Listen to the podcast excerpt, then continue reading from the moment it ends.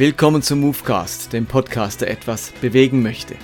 Mein Name ist Martin Benz, ich bin Pastor, seit 30 Jahren aktuell in der Elia-Gemeinde in Erlangen und ich bin Theologe und ich freue mich ganz besonders, dass es seit dem 11. November mein Buch, das ich letztes Jahr geschrieben habe und das dieses Jahr erschienen ist, nun auch als Hörbuch gibt. Also seit dem 11. November kann man mein Buch auch als Audible-Buch, Hörbuch erwerben oder überall dort anhören, wo man Hörbücher hören kann, bei Spotify oder sonstigen Streamingdiensten. Mein Buch gibt es natürlich auch als E-Book. Also wer gerne auf seinem Tablet liest, der kann es auch gerne als E-Book lesen. Und ihr unterstützt mich in besonderer Weise, wenn ihr das Buch über meine Webseite bestellt unter der E-Mail-Adresse www.movecast.de.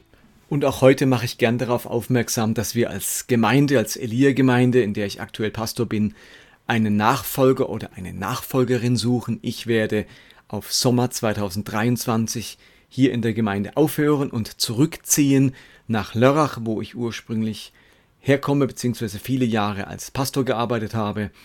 Und wenn jemand gerne in einer Gemeinde arbeiten möchte, die nach vorne glaubt und gleichzeitig geisterfüllt leben will, dann bist du hier vielleicht ganz gut aufgehoben. Heute und auch das nächste Mal habe ich eine ganz besondere Podcast-Folge, zwei Podcast-Folgen mit Albert Frei, dem wirklich Urgestein deutschen, von deutschem Lobpreis, der mich in, über viele Jahre hinweg geprägt hat. Ich kenne Albert auch persönlich schon eine ganze Weile. Er war auch schon vor Jahren mal in der Vineyard Basel hat dort Worship geleitet.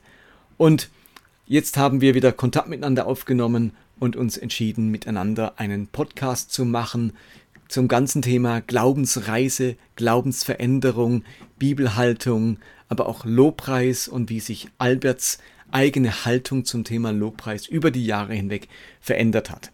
Und insofern legen wir direkt los. Heute Teil 1 mit Albert Frei und der nächste Movecast dann Teil 2 mit ihm. Jeweils ungefähr 45 Minuten. Und ich muss noch vorausschicken, dass aus irgendeinem Grund mein gutes Mikrofon nicht erkannt wurde oder versagt hat, so dass ich ein ziemlich, ziemlich blechern klinge. Äh, Albert versteht man gut, aber leider versteht man mich nicht ganz so gut. Ich bitte dafür sehr um Entschuldigung. Aber dann, Albert, herzlich willkommen bei Podcast. Und es ist echt cool, dass wir miteinander reden können über dich, über deine Reise, über auch das Thema Lobpreis. Aber mein Podcast hören auch viele junge Leute. Und da ist vielleicht nicht schlecht, wenn du dich deswegen auch mal vorstellst. Ähm, wir sind ja beide eine Generation, die, ähm, wir sind jetzt keine Teenies mehr. vielleicht wäre es ganz gut, wenn du uns mal erzählst, wer bist du, was machst du, was macht dich aus, aber ich wo lebst du und so. Ja, das kann ich gerne kurz skizzieren und auch danke für die Einladung. Ich freue mich hier zu sein. Ja, also ich äh, bin jetzt 58, also wirklich, ich glaube, ich bin ein bisschen älter als du, oder? Ja, ich bin 55, genau, ja. genau. Aber ungefähr die gleiche Generation. Ja, und äh, also erstmal ging auch die Reise mit Gott schon für mich jetzt 40 Jahre. Das setze ich vielleicht mal an. Also ich hatte gute Kindheit, auch mit Höhen und Tiefen, aber äh, ja, trotzdem, äh, glaube ich, einen guten Start ins Leben. Aber so mit 18 hat sich mir die Frage nach meinem persönlichen Glauben gestellt, nach mhm. Gott. Ich habe Kontakt bekommen zum katholisch-charismatischen Gebetskreis und habe mich mit denen auseinandergesetzt. Erst auch ganz kritisch, aber dann immer offener und Schließlich ist mein Kinder- und Jugendglaube dann zu einem lebendigen eigenen Glauben geworden, 1982, also wirklich 40 Jahre her. Und dann äh, ging die Reise weiter mit Musik für Gott in den 80ern, äh, Rockband, evangelistisch. Dann kam die Worship-Bewegung, äh, die auch mich erfasst hat und auch zu einer persönlichen Berufung für mich geführt hat in den 90ern. Dann habe ich in den 2000ern meine Frau Andrea kennengelernt und wir haben nochmal neu gestartet, sind dann auch später woanders hingezogen. Also nicht mehr Ravensburg, meine ursprüngliche Heimat, sondern äh, in Hohenlohe wohnen wir jetzt auch schon, lang, schon lange, also 15 Jahre. Wo liegt Hohenlohe ungefähr? Äh, das liegt nördlich von Stuttgart, von Heilbronn aus, noch so ein kleines Stück rechts Richtung Nürnberg an der A6. Also noch, gerade noch Württemberg, aber dann kommt dann irgendwann Franken. Ah, dann bist du gar nicht so weit weg von uns hier aus Nürnberg erlangen. Das ist gar nicht so weit. Ja, ja, also sozusagen zwischen Stuttgart und Nürnberg kann man fast sagen. Ja, ja, ja. Gehen wir mal zum Kaffee vorbeischauen. okay, das hat er da hingezogen, ja? Ja, und äh, dann haben wir auch Sie sagen, dieses Musik- und Worship-Thema weiterentwickelt. Andrea hat auch äh, eigene Musikkarriere gehabt. Und also das wäre eine lange Geschichte, müsst ihr auch mal interviewen, genau. Und äh, wir haben aber dann vieles zusammengetan, auch nicht alles, aber haben dann sowas entwickelt, auch was wir Lobpreis und Seelsorge genannt haben. Also uns ging es dann nicht nur darum, ganz auf Gott zu schauen, sondern durchaus auch mal auf uns als Menschen zu schauen, auf die eigene Seele, auch auf unsere Verletzungen und sowas. Und das hat uns, glaube ich, so in den Nullerjahren sehr geprägt und äh, ist auch sehr erfolgreich geworden. Das war auch schön, auch viele Songs aus der Phase sind halt eigentlich fast am bekanntesten geworden. Äh, und dann in den ja, letzten zehn Jahren oder zwölf oder wie könnte ich vielleicht die Reise beschreiben als ein noch weiter suchen, was gibt's da noch mehr? Also wir sind, waren nicht dann frustriert irgendwie, ja, jetzt, oder wiederholt sich alles oder wir verwalten, was wir schon gemacht hatten, sondern wir haben nochmal neu gesucht, wie, wie können wir Gott tiefer und weiter verstehen, mhm. uns auch für andere Einflüsse öffnen. Das gilt eben auch für Andrea, aber auch für mich. Äh, und so bin ich heute eigentlich in einer äh, seltsamen Situation, dass ich einerseits immer noch zu dieser Grundberufung Worship stehe und äh, mich dann freue, dass ich einen großen Teil dazu beitragen konnte und das auch gegenüber Kritikern nach außen verteidige. Ja. Aber auch selbst kritisch geworden bin gegenüber vielen Entwicklungen und auch nach innen manchmal auch eher, ein, ein Mahner geworden bin. Und ich äh, hoffe, dass auch jüngere Leute das überhaupt noch interessiert und dass sie das noch hören wollen, was der Alte sagt. okay, da kommen wir, glaube ich, gleich noch ausführlicher dazu. Das interessiert mich total. Aber wo, ähm, sag noch was zu deiner Familie. Du hast eine Frau, hast du Kinder oder? Nee, Andrea und ich, wir hätten uns gerne Kinder gewünscht, ist irgendwie nicht so gekommen. Aber das war für uns auch nicht so großes Thema wie für andere Ehepaare, die dann so jahrzehntelang darunter ja. leiden, sondern es war schon auch traurig und wir mussten das wirklich annehmen, so, aber äh, wir konnten da auch, ja, einen Sinn drin finden, sagen, vielleicht hat Gott eine andere Art von Fruchtbarkeit für uns und vielleicht ja. ist es auch ganz gut so. Ja. Und wenn ihr habt ein unglaublich erfülltes Leben jetzt auch leben können bisher, ähm, so dass ja. da wirklich das schön ausgefüllt ist mit den vielen Dingen, die ihr auch geschenkt bekommen habt als Begabung, als Ehepaar und so. Ähm, aber ja, den Schmerz kann ich natürlich auch nachvollziehen. Und wovon, wovon lebst du augenblicklich jetzt? Also du bist in dem Sinne ja wie ich noch nicht pensioniert, du hast noch ein paar Jahre vor dir. Wie verdienst du gerade dein Geld? Also das setzt sich aus äh, verschiedenen Elementen zusammen. Ich bin Freiberufler schon ganz lange, eigentlich schon direkt nach meinem Studium. Ich habe eigentlich Toningenieur studiert, also Musik und Technik so ein bisschen, wobei die Technik äh, war für mich nie so wichtig, die Musik war immer eher wichtig. Äh, aber das hat mir schon auch geholfen, eine Basis meiner Arbeit zu machen, nämlich Musikaufnahmen, zum Beispiel die Feier Jesus-Reihe seit vielen Jahren, andere Projekte, eigene Alben. Also wir haben ja ein Tonstudio, da sitze ich auch gerade im Regieraum drin. Dann anderes Element äh, sind Live-Konzerte, Veranstaltungen, Seminare, Kongresse. Äh, manchmal bin ich jetzt auch als Referent, als Autor unterwegs, genau. Und das dritte Element wird eigentlich immer wichtiger, das ist ähm, die Einkünfte über Lizenzen. Äh, da geht es also ums Schreiben, Songs schreiben, Bücher, Artikel und sowas. Und was darüber langfristig äh, fließt, das ist eigentlich so inzwischen fast das Basiseinkommen. Okay, spannend. Sag mal, so was sind denn so deine besten Pferde im Stein sozusagen? Also von Songs, was sind so die Songs, wo immer wieder bis heute gesungen werden? Was sind so deine erfolgreichsten Songs? Also es sind schon auch äh, die aus der früheren und mittleren Phase, weil die, glaube ich, auch noch so eine Einfachheit und Naivität hatten, die Menschen direkt anspricht und die auch in bestimmten Kreisen auch äh, einfach gern gesungen oder immer noch gesungen sind oder sich in die Landeskirche weiter verbreitet haben, auch in die katholische Kirche, ja. äh, nachdem das ja ursprünglich klar eher im, in Worship-affinen Kreisen, Freikirchen und, und äh, Gemeinschaften und so weiter äh, gelaufen ist. Also, also aus den früheren Jahren, 90er, ist es äh, Herr, ich komme zu dir. Das war einfach so ein ganz einfaches Lied, um überhaupt mal in, in die Begegnung mit Gott reinzukommen. Äh, dann, wo ich auch stehe, so Mitte 90er, auch ein bisschen ein schmerzhaftes Lied äh, für, für, mich. Auch äh, da geht's ja mit diesem schönen Satz, wo du mich, dass du mich kennst und trotzdem liebst. Und dann habe ich äh, das damals auch wirklich so empfunden, später noch ein bisschen abgeändert, genau. Und dann an der Jahrtausendwende habe ich dieses Lied geschrieben, Anker in der Zeit. Das ist, glaube ich, fast am bekanntesten geworden, zumindest in der Landeskirche. Das hat auch in viele Liederbücher seinen Weg gefunden, auch in dieses Zusatzheft und mit etwas mhm. Glück landet es vielleicht auch im nächsten Gesangbuch so. Also das drückt, glaube ich, ganz äh, gut so einen, einen vorsichtigen Glauben aus. Ja, ist vielleicht nicht mehr so ganz typisch für, für diese Worship-Begeisterung hier nur noch Gott und alles toll, sondern das heißt eher äh, ein Licht, das uns den Weg weist, auch wenn wir jetzt nicht alles sehen. Also diese bisschen ja. Einschränkung, äh, es ist nicht alles völlig klar und trotzdem gibt es eine Gewissheit des mhm, Glaubens. Mhm, das drückt sich darin eigentlich aus. Ja, und in den Nullerjahren dann äh, für den König müssen wir vielleicht noch nennen. Das ist äh, auch so, so ein bisschen Reich Gottes Lied für den König. Nicht so äh, König Schwert Thronmäßig, wie man auf das ersten Lied, äh, auf, auf das ersten Blick denken könnte. Das ist, äh, denke ich, schon auch äh, nicht aus so einer Worship-Naivität, sondern auch äh, arbeitet bewusst ein bisschen mit diesem Archetyp des Königs, kommt ein bisschen auch von der Männerarbeit her und so weiter. Ja. ja.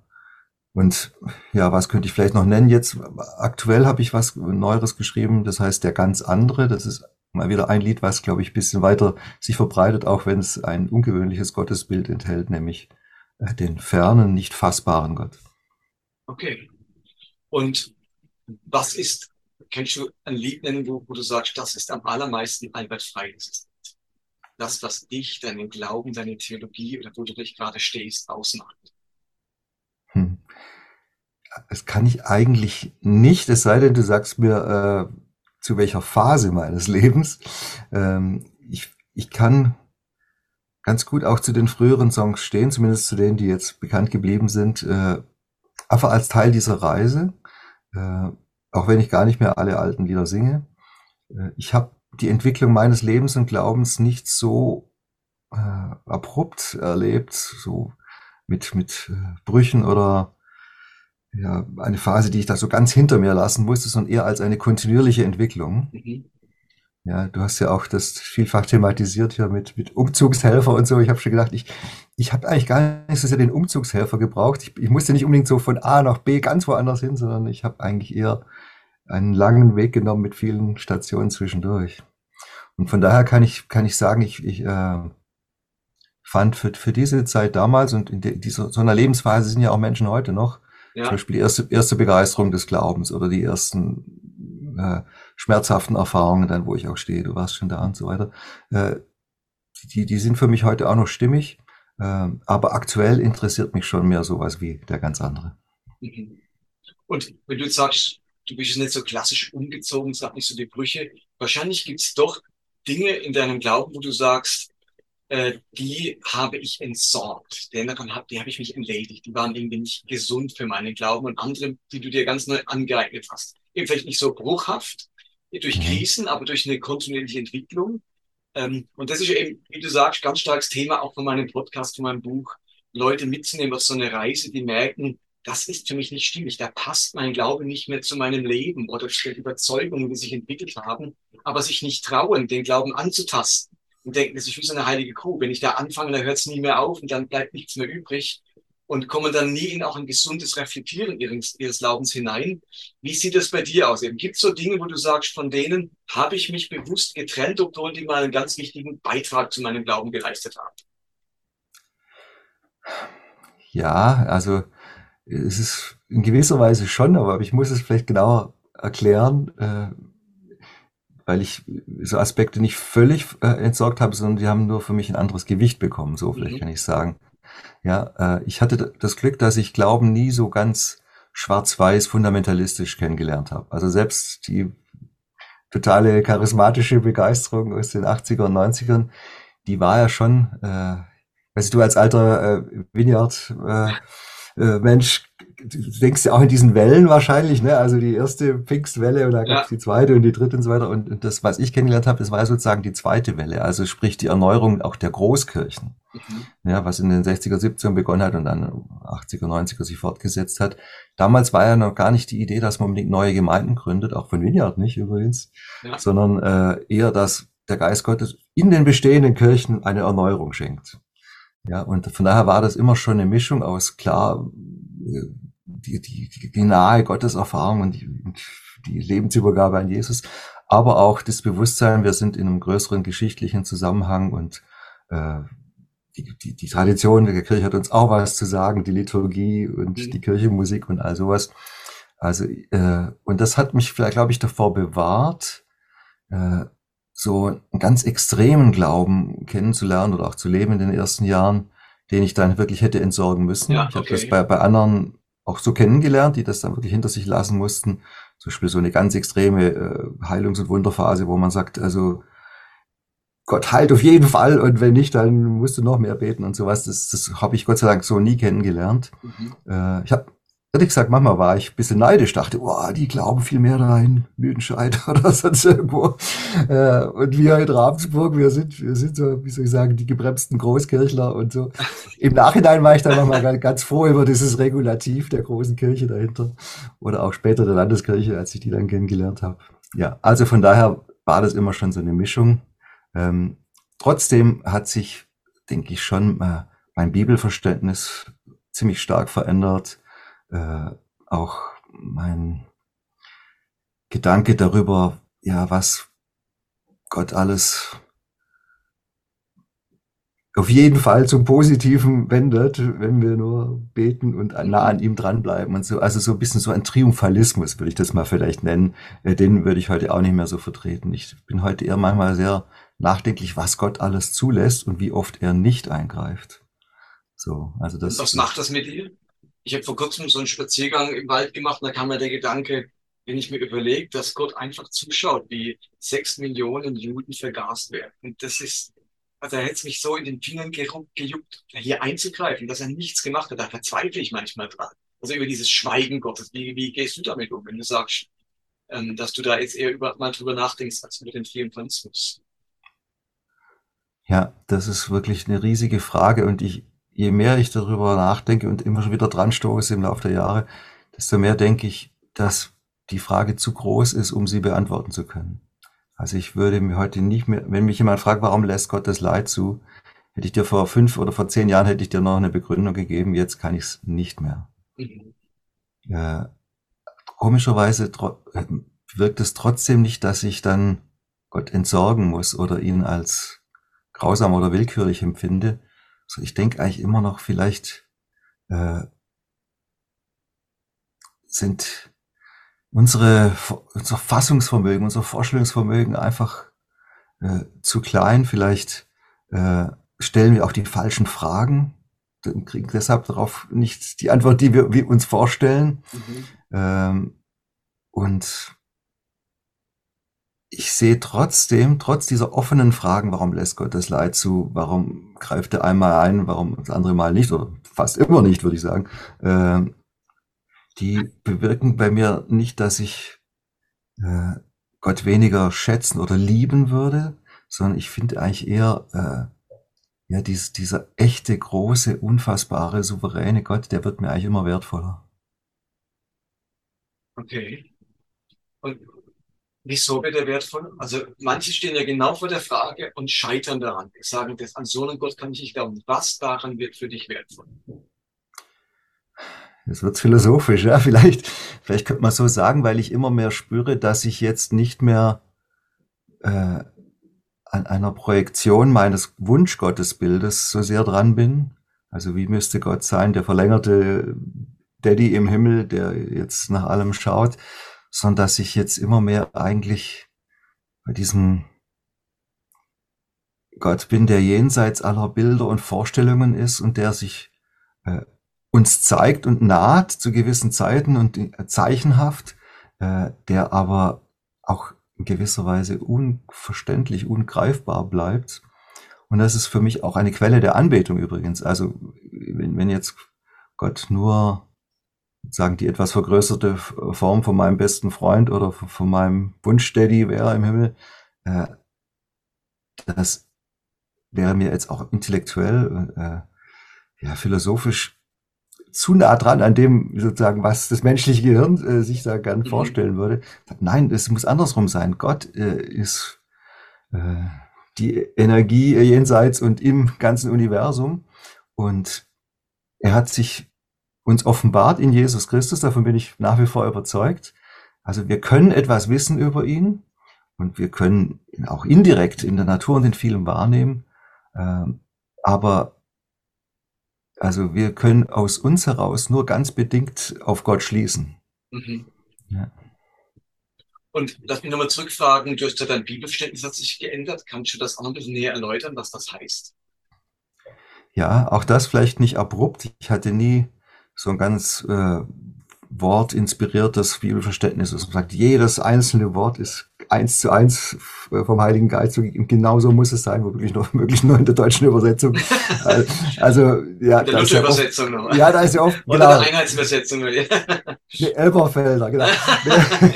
ich habe neulich mal mit einem Songwriter-Kollegen, ganz, ganz lieber Kerl, äh, er hat gesagt, warum schreibst du denn immer sein, deine Texte so ein bisschen altmodisch? Die Musik ist ganz modern, die Texte sind so altmodisch. Sagte, ja, äh, ja, ist ja, ist ja alles biblisch, was ich da schreibe. Sagt er, welche Bibelübersetzung verwendet ihr denn? Ja, die Elberfelder. Wir lieben in unserer Gemeinde die Elberfelder. Ja, okay, alles klar, jetzt verstehe ich mal. Nein, also Spaß beiseite. Äh, die Wortinspiration heißt ja, dass jetzt alles gleich wichtig ist und alles ist auch schon als einzelner Vers sozusagen eine Handlungsanweisung Gottes und das ist ja völlig unhaltbar. Auch äh, niemand, der ehrlich zu sich selber ist, kann eigentlich sagen, ich nehme jeden Vers aus der Bibel gleich wichtig, äh, sondern wir brauchen ja einen Maßstab, um zu beurteilen, äh, was, wo wird nur die Geschichte erzählt und was ist dann äh, die Conclusio, also fast läuft's raus und worauf läuft die Bibel insgesamt raus. Ja. Und da hat, und da hatte ich äh, von meiner katholischen Prägung schon das Verständnis, äh, die Evangelien sind das Zentrum der Bibel, auch wenn sie im hinteren Teil sind. Ne? Also die Jesusgeschichte und die ganze Bibel wird durch Jesus, also auf ihn hin erzählt und von ihm dann in den Apostelgeschichte, in den Briefen weitergeführt. Also so ein Verständnis der Bibel auf Jesus zu, auch vielleicht Phasen der Geschichte, äh, die noch nicht endgültig die Offenbarung äh, Gottes sind, was es ich zum Beispiel die, die, die die Chronikbücher, wo es da immer hin und her geht und, und der eine Teil, was dem Herrn gefiel und der andere vor allem meistens, was dem Herrn missfiel und so, das kann man ja auch lesen als nur eine lange äh, Vorbereitung auf das, was dann kommen musste, eben der Messias, die Hoffnung, dass da noch mehr gibt und so weiter. Ja. Also das hatte ich schon immer, dieses Verständnis. Aber ich habe mich dann natürlich schon auch von dieser charismatischen, auch von der evangelikalen Welt immer mehr so prägen lassen. Ja, das Wort Gottes spricht zu dir. Es ist äh, auch ein, ein, ein, Wort in dein Leben rein und das ist mir bis nach wie vor wichtig. Ähm, was sich für mich geändert hat, äh, ich kann mehr sehen, dass diese Worte zunächst mal eben nicht für mich geschrieben worden sind, sondern für Menschen vor 2000 oder 3000 Jahren. Das heißt, ich muss schon mal ein bisschen berücksichtigen, wer, wer waren die Erstadressaten und wie haben die das verstanden in ihrer Zeit. Und auch so Sätze wie, ich muss die Bibel gar nicht interpretieren, ich lese sie einfach und dann sagt, mir der Heilige Geist, sagt. mir der Heilige Geist schon, also das, das äh, hätte ich vielleicht auch noch vor 25 Jahren ganz naiv gesagt, das glaube ich natürlich nicht mehr. Wir alle interpretieren die Bibel, anders geht's gar nicht. Und aber dessen bin ich mir sehr bewusst inzwischen, dass ich sie interpretiere und suche mir dafür auch Hilfe und, und, und äh, lerne viel von Theologie und höre und lese einiges. Äh, ich bringe mal ein Beispiel. Äh, also die Evangelien sind mir nach wie vor wahnsinnig wichtig. Äh, trotzdem ist mir natürlich inzwischen aufgefallen, dass Jesus bei Johannes ganz anders spricht und handelt als bei den anderen drei, ne, bei den Synoptikern. Und das hat mir lang Mühe gemacht. Ich habe jetzt sogar aktuell arbeite ich gerade an einem Werk, wo es äh, um die sieben letzten Worte von Jesus am Kreuz geht. Und das sind zusammengenommen Aussagen, die Jesus vom Kreuz runter spricht, ja. äh, aus allen vier Evangelien. Und es sind einige berichten mehrere und an, bei Lukas findet sich ein bisschen mehr. Vater, vergib mir, denn sie wissen nicht, was sie tun. Zum Beispiel ganz schönes Wort.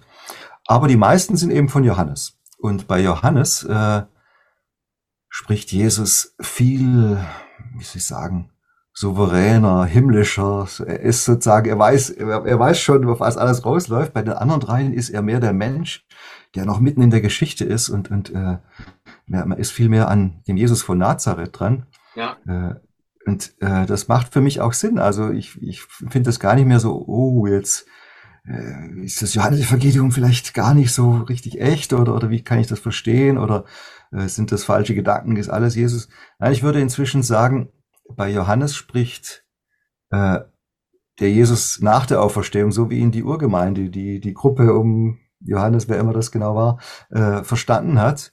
Und es ist alles gedeutet, ja, so wie es in Johannes 15 heißt, der Geist wird euch in, euch in eure Wahrheit führen. Also es ist sozusagen ein geistliches Evangelium. Ich ja. würde aber jetzt nicht sagen, dass jetzt jede, jedes einzelne Wort im Johannesevangelium genauso Jesus garantiert gesagt hat.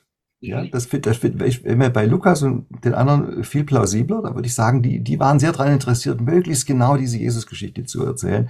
Johannes war, glaube ich, mehr daran interessiert, äh, uns zu zeigen, warum Jesus der Christus ist. Also man kann vielleicht sogar sagen, bei den anderen spricht mehr Jesus, bei den anderen spricht mehr Christus. Ja, wobei man die natürlich nicht auseinandernehmen kann. Und solche Unterscheidungen, auch bei Paulus dann und so weiter, die helfen mir total äh, nicht so, wie soll man sagen, die, diese Gehirnschere zu kriegen, ne, wo dann ja. Dinge plötzlich nicht mehr zusammenpassen. Also ich kann intellektuell, äh, redlich äh, die Bibel lesen und sagen, da gibt's Widersprüche, aber da kann man auch tiefer graben und verstehen, woher die kommen.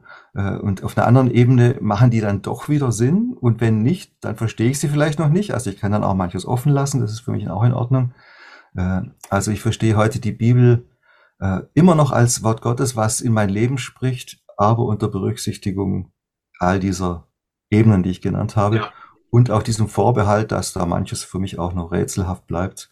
Äh, aber ich liebe die Bibel mehr denn je. Ja. Ach cool, das klingt sehr gut. Und jetzt kennen dich natürlich ganz viele Menschen als Lobpreiser Albert Frei, als Songwriter. Aber was sind denn noch so andere große Herzensthemen von dir? Wenn man jetzt mal nicht, nicht, nicht, nicht nur über das Thema Lobpreis identifizieren möchte oder bestimmen möchte, was sind die großen Themen im Albert Frei heute im Jahr 2022? Oder auch die letzten Jahre, also müssen nur jetzt festgelegt ja, sein. Was ja. gibt es denn dann noch an großen Themen in deinem Leben? Also eines, was vielleicht jahrelang vielleicht ein bisschen mehr so mein Hobby war und jetzt vielleicht doch ein bisschen mehr wird, ist Naturerfahrung, rausgehen, Spaziergang, Wanderung, Pilgern, ne, so mhm. Bergtouren, sowas. Ähm,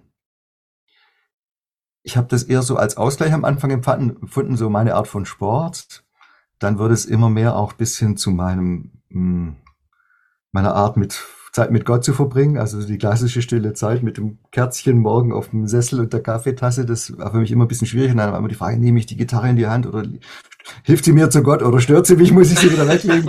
äh, dann habe ich irgendwann gemerkt, ja nee, so Gebetsspaziergänge, das, das tut mir gut, da bin ich äh, auch nicht so, so passiv, so fixiert, jetzt muss irgendwas passieren, sondern ich kann einfach mal gehen, meine Gedanken laufen lassen, mal vielleicht mal was laut beten oder äh, ja, irgendwelche Gedanken Gott hinlegen dann auch mal wieder auf die Bäume schauen oder auf die Felder, den schönen Himmel. Und ja, also das ist so eine Art geworden, äh, für mich meine Spiritualität zu leben, eigentlich in so einer Naturverbundenheit und dann auch manchmal äh, längere Phasen mal einen ganzen Tag äh, eine Wand Gebetswanderung zu machen und auch einmal im Jahr versuche ich entweder so ein, zwei Wochen pilgern zu gehen, irgendwo auf deutschen ja, oder europäischen Jakobswegen oder äh, oder auch im Kloster mich ein paar Tage einzumieten. Okay. Oder so stille Tage und dann vielleicht mal da zu wandern und sowas. Ja. Genau. Und äh, jetzt merke ich eigentlich mehr, oder das muss ich eigentlich eher, sagen, das kommt eigentlich auch von Andrea, von meiner Frau her vor allem, äh, dass da eine ein neuer Zugang zu Gott drinsteckt, der vielleicht auch noch mehr unsere Musik und unsere Inhalte prägen könnte, ich würde es mal nennen, so äh, eine Schöpfungsspiritualität. Mhm. Ja, also das ist jetzt noch ziemlich neu. Die Andrea ist da echt dabei, die macht dann auch solche Naturerlebnisse mit solchen Schwellengängen, wo sie dann bewusst über so eine Schwelle tritt und sagt, ab jetzt soll alles zu mir von Gott her, vom Geist Gottes, der in der Schöpfung eben präsent ist, sprechen und erlebt da was mit alten Bäumen, die quer über den Bach liegen und so weiter. Und äh, ja, ich ich gehe es bisschen mehr theoretisch an. Also ich mache mir sehr Gedanken darüber, dass meine und auch die Lobpreis-Spiritualität so stark geprägt ist von dem Erlösung, Lösungsgedanken. Ja. Also der Mensch ist äh, gefallen, er muss erlöst werden, deshalb muss Jesus sterben und auferstehen und all sowas. Äh, und, und diese Linie, die, die finde ich nach wie vor wichtig und wertvoll, die, die ist aus der Bibel nicht rauszukriegen und die ist auch wichtig. Aber es gibt ja davor dann schon eben erstmal die gute Schöpfung Gottes, die zwei Schöpfungsberichte bevor dem Sündenfall, ne, die sagen, der Mensch ist nicht nur gut, die Schöpfung ist gut, der Mensch ist sogar sehr gut. Und diese andere Perspektive auf, auf mich selbst, auf äh, uns als Menschen, und das ist eben auch nicht mit unserer Unterscheidung, sind wir jetzt gläubig, sind wir Christen, sind wir, was sind wir denn? Nein, alle Menschen, alle, alle Menschen ist dieselbe Würde zugesprochen, alle Menschen sind von Gott gleich geliebt. Es gibt ja ganz andere Perspektiven Gott ist nicht nur ähm, im Himmel, er ist nicht nur im Übernatürlichen, auch nicht dann nur mit Wunder basiert, sondern Gott ist mitten auf der Erde, er ist im Natürlichen, im, im Wachsen, im Gedeihen, äh, all das hat auch mit Gott zu tun. Und das sind ja völlig unterschiedliche ja. Mindsets. Und ich, ich versuche sie zu vereinen. Also ich, ich werde jetzt nicht zum Pantheisten und sage, hier, Gott ist die Natur. Nein, also da gibt's auch äh, dieses Element, dass da äh, die Natur und die Schöpfung seufzt und da noch was unvollendet ist. Und äh, ja, es braucht tatsächlich beides, die Schöpfung und die Erlösung. Aber die Schöpfung fehlt mir, die Schöpfungsperspektive und, glaube ich, noch viel mehr unserer Worship-Kultur. Und da gibt es, glaube ich, für die nächsten Jahre und Jahrzehnte was zu entdecken. Das, das spricht mich sehr an. Das äh, findet viel Resonanz bei mir. Ich habe mal äh, in meinem Podcast vier äh, Podcasts gemacht zum Thema schöpfungstheologisch Denken, eben dieser Unterschied zwischen der erlösungstheologischen mhm. ah, und schöpfungstheologischen, weil wir wirklich als Evangelikale ganz stark geprägt sind von Genesis 3 und das bestimmt unsere gesamte Theologie und unser Gottesbild, auch unser Menschenbild ganz stark. Und wenn ich schöpfungstheologisch denke, von Genesis 1 und 2 her, dann ja, wird das alles nochmal viel breiter und gibt einen ganz anderen Blick auf die Welt und auch auf den Menschen selber. Die Anthropologie ändert sich mit einem schöpfungstheologischen Denken. Ähm, Finde ich ganz spannend, wenn nicht nur der gefallene Mensch dasteht, sondern auch der Mensch als Ebenbild Gottes und unglaublich vieles steckt. Ja, und das nun auch ähm, im Sinne von, soll ich sagen, ähm, Liedern zum Ausdruck zu bringen, das finde ich natürlich sehr interessant. Das gibt es wirklich wenig im evangelikalen Raum. Ja, und es ist, es ist schade, weil ich glaube, gerade im Worship-Zugang, der ja so was auch Positives hat, wir feiern Gott, wir feiern den Schöpfer, äh, hat alles gut gemacht, da, da, da gäbe es ja ganz viele Möglichkeiten, äh, die Schöpfungsperspektive positiv einzubringen. Äh, aber es wird kaum gemacht. Ich habe mal äh, die, die Top 100 äh, vom CCLI vor einiger Zeit untersucht auf das Thema Schöpfung hin und dann war von 100 Songs war nur ein einzelner Song, der direkt die Schöpfung zum Thema hatte. Also 99 ging es ja. hauptsächlich um Erlösung natürlich. Äh, und in zwei, drei anderen kam noch irgendwo das Wort Schöpfung vor. Also so groß ist der Herr, heißt es irgendwo im zweiten Vers. Äh, äh, von Anbeginn der Zeit, denn alle Schöpfung preist. Und dann geht es geht's ab, sind wir aber schon wieder woanders als Löwen, als Lamm und so weiter. Also spricht fast komplett Ausfall zum Thema Schöpfung. Und das ist ja auch unbiblisch. Also die Psalmen sind ja voll vom Lob des Schöpfers ja. und da geht's immer erst los, die Bäume klatschen und die Täler jauchzen und was weiß ich alles. Äh, und das finden wir anscheinend alles in unserer Kultur unwichtig. Wir wollen nur noch im himmlischen Thronsaal uns aufhalten. Dabei ist ja in der Gesellschaft spielt Schöpfung und Nachhaltigkeit, Bewahrung der Schöpfung eine ganz große Rolle, auch gerade bei den jungen Menschen. Also gerade da müssten wir eigentlich äh, was an Botschaft anzubieten haben, äh, ob es in unserer Liturgie ist oder in unseren Liedern oder unserer Botschaft, dass uns das auch wichtig ist, aber da stehen wir irgendwie oftmals in krassen Widerspruch dazu, weil wir das ja in manchen Kreisen gerade nicht beachten, weil es ja wirklich nur um die Erlösung geht und der Rest kann in den Bach untergehen sozusagen. Dabei ist das ein Riesenthema, wo wir sehr relevant sein können in unserer Gesellschaft heute. Ja, also es, es ist wirklich tragisch. Wir hätten eigentlich die tiefste Begründung für, für Engagement für die Schöpfung wirklich auch äh, vom Wort Gottes her, von unserer Verantwortung, äh, von seiner Herrlichkeit in allen Dingen. Und sind aber manchmal, also ich spreche jetzt mal im, im Wir, aber ich äh, hoffe, ich entwickle mich daraus, äh, auf der falschen Seite ne? und sind äh, bremsen äh, die Teenies, die äh, bei Fridays for Future sich äh, engagieren oder sind kritisch, wenn jetzt alle Veganer oder Vegetarier werden und ja, finden das übertrieben und sowas, anstatt uns anstecken zu lassen und zu sagen, Mensch, ihr habt recht, hier, wir haben zum Beispiel hier bei uns im Hof äh, ganz viele junge Reitmädels, die äh, hier ein- und ausgehen, Reitbeteiligungen oder haben drei Einstellerinnen und so. Und die sind alle sehr stark äh, auf dieser Ebene unterwegs, eben Ernährungsbewusstsein, ja. äh, Nachhaltigkeit, kommen bei Wind und Wetter mit dem Fahrrad zum Teil hier rausgefahren auf den Hof und so weiter. Also es ist fantastisch und Andrea äh, ist da noch ein bisschen näher dran an diesen jungen Frauen und das macht auch was mit uns und das, äh, ja, wir haben jetzt auch so ein Lied geschrieben vor einiger Zeit für die Menschen nach uns, also wird das wirklich thematisiert. Das habe ich gerade gestern Abend hatte ich ein Konzert, habe ich, äh, habe ich auch dieses Lied gespielt. Äh, danach kam äh, so ein älterer Herr, so in meinem Alter vielleicht auf mich zu. Und das hat ihn so ein bisschen, ich habe schon gemerkt, es hat ihn so ein bisschen gepiesackt. Und so, ich habe dann eben auch erwähnt, Ernährung, hier weniger Fleisch und sowas. Ich habe schon gemerkt, okay, das provoziert ihn jetzt. Aber diese Provokation, die ist gut, die muss sein und die, äh, die braucht's jetzt. Mhm. Äh, ich bin vollkommen der Meinung, auch alle Arroganz, die ich äh, in früheren Jahren, also schon länger her, aber dem Kirchentag zum Beispiel gegenübergebracht habe, die habe ich völlig abgelegt. Wenn ich auf den Kirchentag gehe dann oder auf den Katholikentag, wo es eben ganz viel um Schöpfungsspiritualität und Verantwortung geht, dann gehe ich dahin mit ganz offenen Ohren und Augen, sagen, jetzt will ich was lernen von, von dem Stand hier links und der Gruppe rechts. Wie, wo erlebt ihr Gott und was ist euch wichtig? Ja, und wenn halt du die ersten Kapitel nur chronologisch verstehst, dann hat sich eben durch den Sündenfall alles andere übrig. Dann ist das vorbei. Ähm, dann gibt's das eben nicht mehr.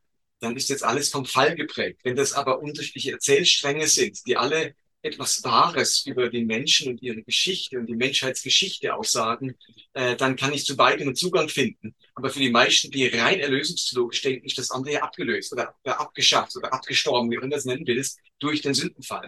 Aber das finde ich eben das Schwierige auch bei diesem Bibelverständnis, dass es so chronologisch dann wieder fast wörtlich verstanden wird. Und dann habe ich fast keinen Zugang, keinen Rückgriff auf die Schöpfungsspiritualität, weil es die in dem Sinne ja gar nicht mehr gibt, solange wir eine gefallene Schöpfung sind. Und ich möchte eben die Schöpfung nicht nur als gefallene Schöpfung sehen. Das ist ein Aspekt, den erleben wir auch natürlich regelmäßig, wenn wir die Welt anschauen. Aber es gibt auch so viel unglaublich Gutes und Schönes und Kreatives und Liebenswertes in dieser Welt, wo eher die ersten zwei Kapitel dieser Geschichte widerspiegeln als das dritte Kapitel. Absolut. Also ich finde gerade Genesis 1 bis 3 absolut genial. Es beantwortet oder zumindest äh, gibt äh, Richtungen für gute Antworten auf die grundlegenden Fragen des Menschen.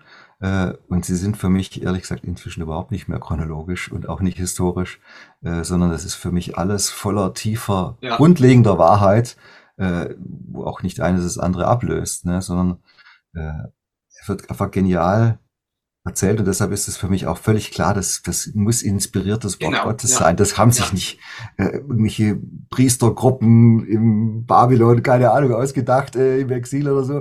Äh, nein, das das ist ja so so tief wahr, dass das für heute noch absolut Sinn macht. Das ist äh, das übersteigt die Weisheit einzelner Menschen.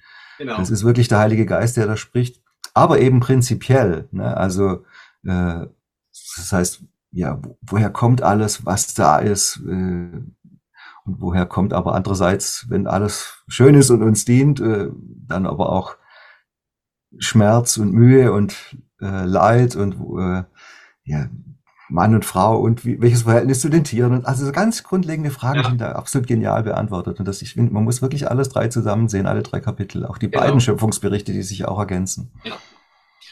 Das heißt, das spiegelt ja schon einiges auch von deiner geistlichen Reise wieder. Mich würde jetzt halt doch interessieren, wie sich das Ganze auch ausgewirkt hat, diese theologische Reise, diese Glaubensreise auf dein Verständnis von Anbetung. Ähm, von dir gibt's so drei Statements, dreimal drei, unter anderem dreimal, das stört mich und das sollten wir ändern im Bereich Lobpreis. Fand ich jetzt ganz spannend, da würde ich gerne noch mal rückfragen, wenn du zum Beispiel schreibst, ähm, äh, Exklusivität, Betonung von Bibelstellen, die andere ausschließen, Gruppenbestätigung, selbstbezogener Ego-Worship. Was meinst du damit? Was siehst du daran kritisch? Also da hat sich ja scheinbar auch was bei dir getan, Entwicklung im Bereich vom Lobpreis. Ja, ja. Ja, jetzt kommst du gleich auf die heißen Sachen, was stört mich am Worship. ja, aber das ist gut, gut, gut. Wir gehen da rein. Äh, also, äh, was meine ich mit andere ausschließen?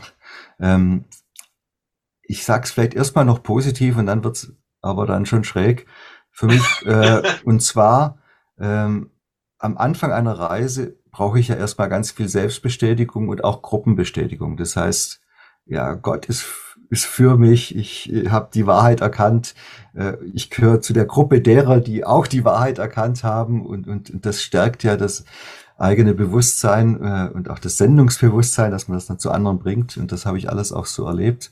Ähm, aber wenn das auf Dauer so bleibt, 20, 30 Jahre, äh, so meine Gruppe, und das kann jetzt ganz unterschiedlich sein, ne? also meine Art von Worship oder meine Gemeindeprägung oder meine Art, die Bibel zu verstehen oder, oder überhaupt wir Christen gegenüber allen anderen Menschen oder wir Erlösten oder wir entschiedenen Christen oder wir, die wir uns wirklich bekehrt haben und so. Also wir sind jetzt sozusagen richtig und das, und das baut ja, wenn wir ehrlich sind, äh, ungeheuer das Ego auf. Also ich äh, gehöre zu den Richtigen ich, oder man kann es auch ganz fromm sagen, ich hatte das große Glück, das und so weiter. Äh, aber dieses, wenn das äh, dann immer mehr Thema bleibt auch und zur Abgrenzung von anderen führt, das nenne ich dann Ego-Worship. Und das spiegelt sich schon so ganz subtil in Liedern wieder. Ich sag mal, es ist ein bisschen ein gemeines Beispiel, äh, weil es auch einen konkreten Songwriter betrifft, aber es, der Lied ist so bekannt, ich glaube, das darf ich jetzt trotzdem sagen.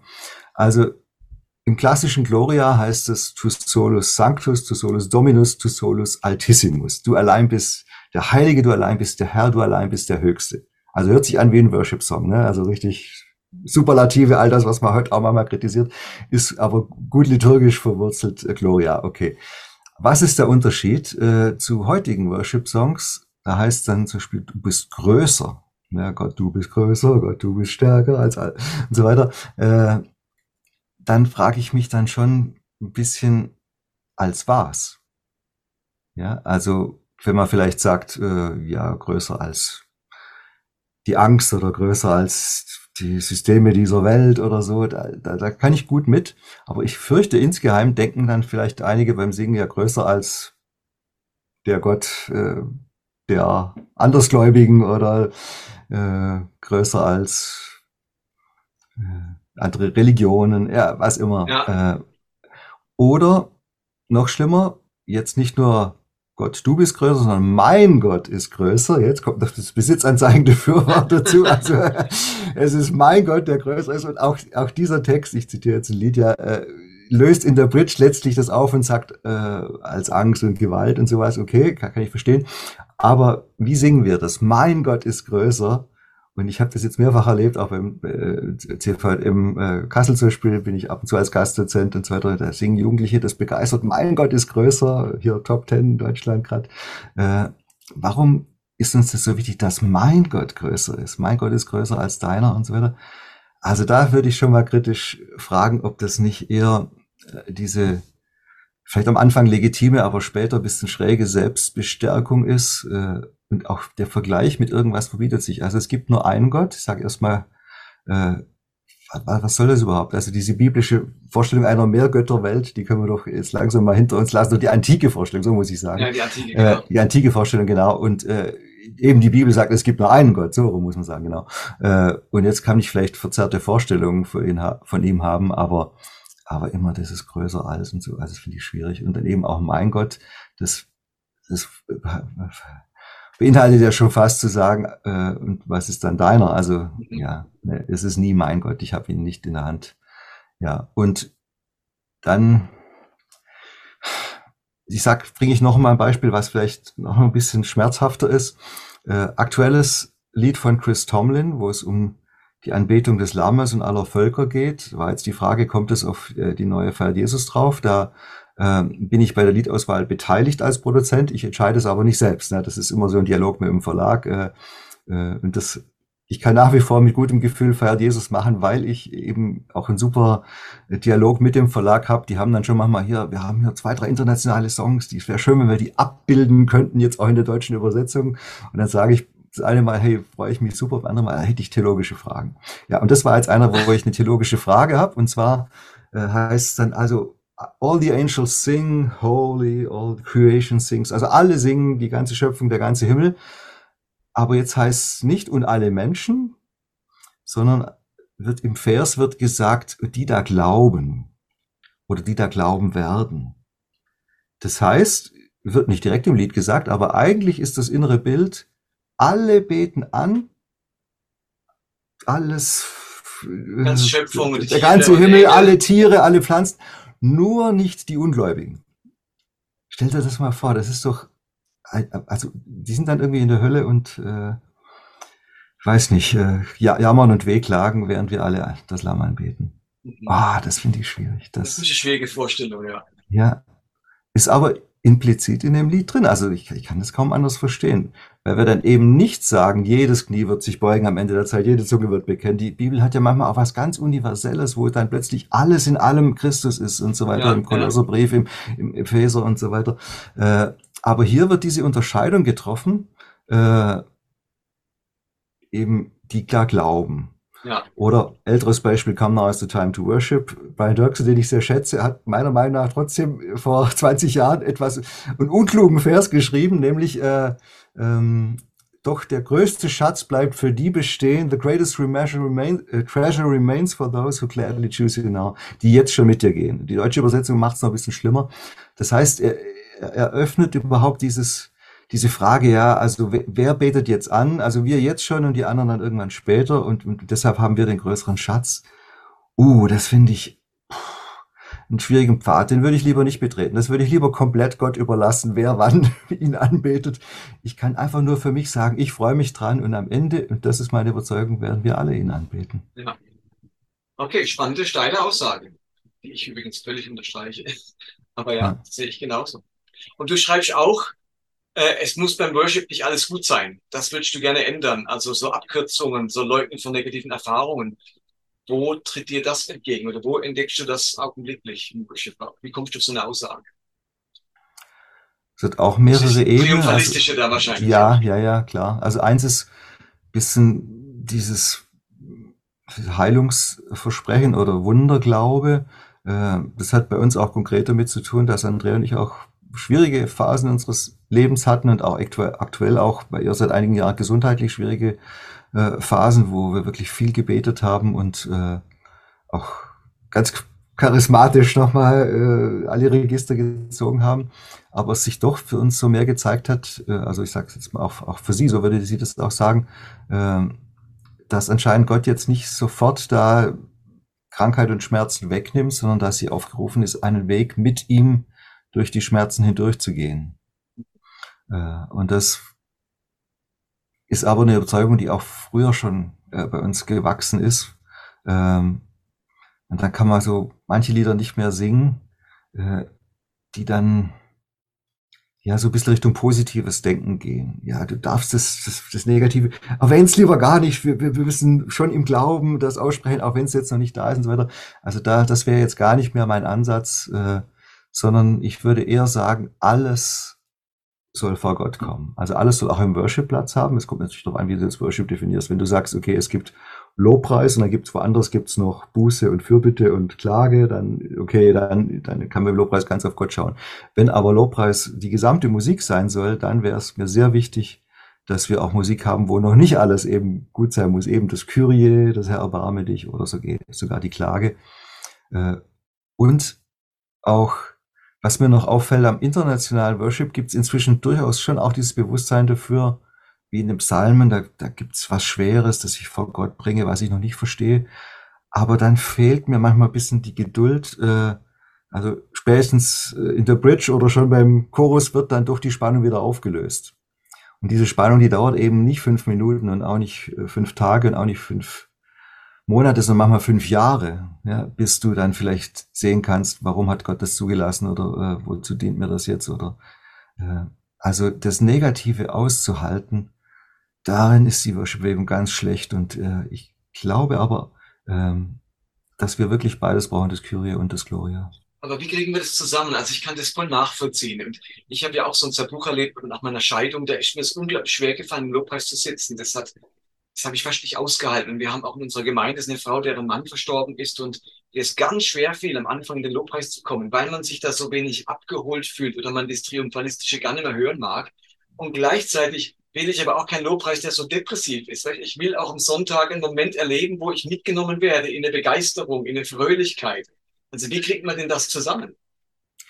Also ich kann es jetzt ganz konkret sagen, wie ich es im Moment mache. In, meistens, wenn ich einen bisschen längeren Worship-Block äh, gestalten darf, soll irgendwo oder in meinen Konzerten.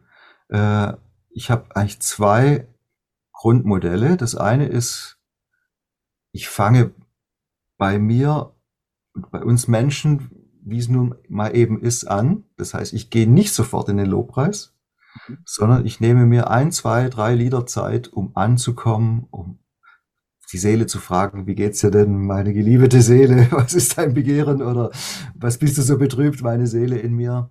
Wirklich Lieder, die niederschwellig sind und die Raum geben, dass Menschen erstmal spüren können, wie geht's mir denn? Und ich muss jetzt nicht umschalten in den Lobpreis, ich muss nicht umschalten auf heilig, äh, äh, sondern ich kann als ganzer Mensch kommen. Ja, und dann, das wäre für mich auch dieses Kyrie vor dem Gloria. Äh, wenn ich noch bisschen länger Zeit habe, mache ich es manchmal anders, dass ich schon eher erstmal der Blick auf Gott in, in zwei, drei Liedern oder vier, fünf sogar im Konzert. Und dann mache ich nochmal so einen Mittelteil, fast wie so eine Predigt oder, oder mhm. ein paar Lieder zum Zuhören. Und da spiele ich im Moment, also eigentlich schon seit ein paar Jahren, immer mindestens ein Klagelied. Also wirklich ein Lied, wo es nicht gut ist, wo ich einfach Gott alles hinwerfe.